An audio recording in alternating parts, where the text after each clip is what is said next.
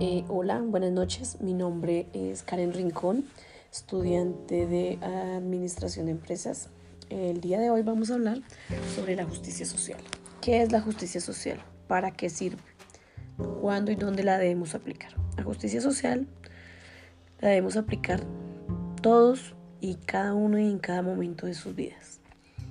Debemos siempre pensar en la comunidad, en ser justos con todas las personas que nos rodean, luchar porque las condiciones de las personas menos favorecidas económicamente, moralmente, tengan una vida digna, un trabajo digno. Las personas de diferentes etnias y religiones sean tratadas con igualdad para lograr una sociedad cada vez mejor. Por eso, hoy queremos hacer un llamado a toda la comunidad educativa, a la comunidad en general, a mi familia, a la que dediqué este podcast en esta noche, para que nos concienticemos en que desde cada uno de nosotros empieza la justicia social.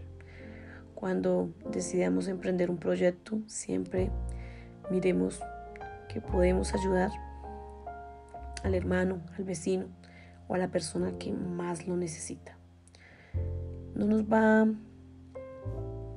a quitar nada y al contrario, cada vez nos vamos a sentir más ricos espiritualmente, lo que hace que cada uno de nosotros como seres humanos vayamos creciendo espiritualmente, porque es poder ayudar a la comunidad es algo maravilloso en todos los aspectos de la vida, no solamente económicamente, moralmente, anímicamente, en cualquier aspecto de la vida.